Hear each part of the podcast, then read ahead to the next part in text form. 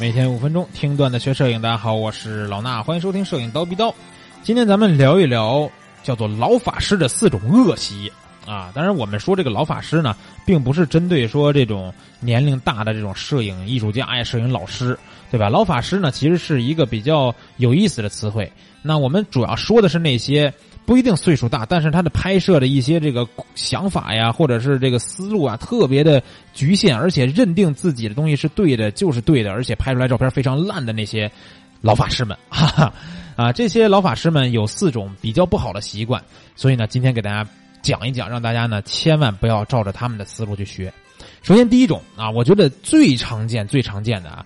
包括我们的同学里边也有一些会出现这种问题的啊！当然，我不是吐槽大家是老法师，我只是说你们要知错就改啊！什么问题呢？就是非常喜欢拍荷花，但是就爱发原片对吧？拍荷花这件事儿没有错，咱们节目里边也聊过拍荷花，而且我觉得荷花这东西啊，确实有魔性啊！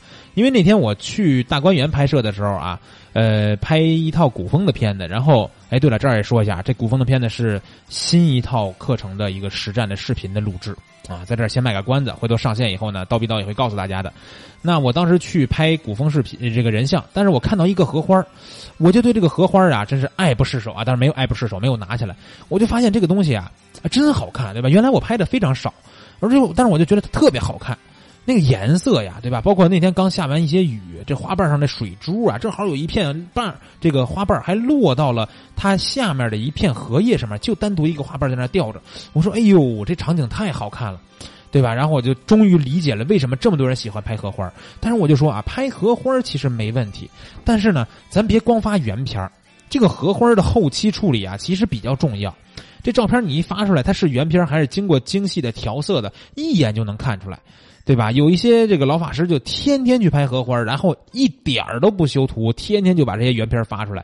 所以我觉得这种做法啊，不是说会影响到别人什么的，而是会让你自己的摄影完全的陷到一个无法提高的这么一个呃阶段里边。你可以说是瓶颈，你就会发现你怎么拍好像都这样，对吧？因为你不后期，而且呢，你天天这么拍这么发原片，说明你也不想去改变什么。你拍荷花，你也不会拍出有什么创意的东西来。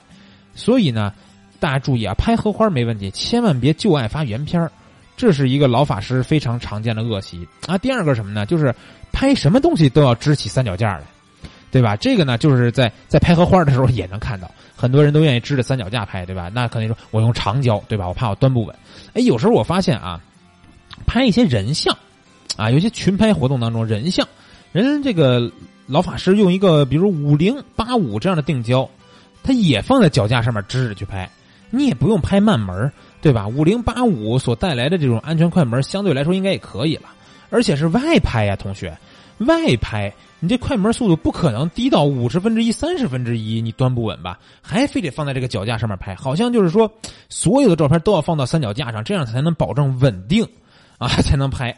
其实不用啊，在一定的快门速度保证的情况下，我们只要不是说自己的身体有什么问题，就是比如说抖是吧？然后这个晃，有这种问题的话，正常人端起一个相机来都是可以拍清楚的，对吧？不用什么都拍着脚，都端着脚架。那端着脚架都支在脚架这上面拍呢，其实对于拍摄的机动性是有非常不好的影响的，对吧？我想拍这个东西，想拍那个东西，我挪动的过程中，我得端起脚架来走。